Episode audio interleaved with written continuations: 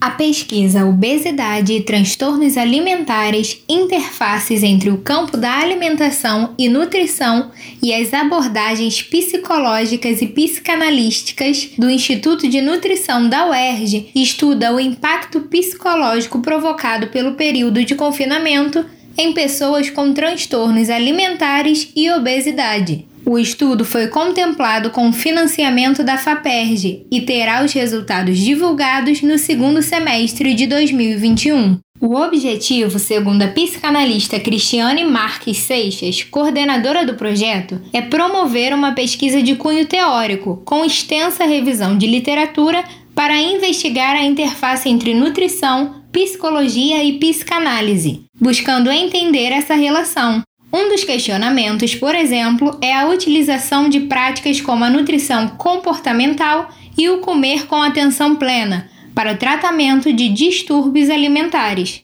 A pesquisadora trabalha com a hipótese do crescimento do número de obesos após o confinamento, devido ao maior consumo de alimentos industrializados. De acordo com Cristiane Seixas, o medo de uma doença desconhecida, do desemprego, o aumento da sensação de desamparo, da ansiedade e da tristeza relacionada ao isolamento social e à perda de um cotidiano estruturado impactam o emocional de todos. Diretamente do Rio de Janeiro para a Rádio Erge, Bruna Gomes.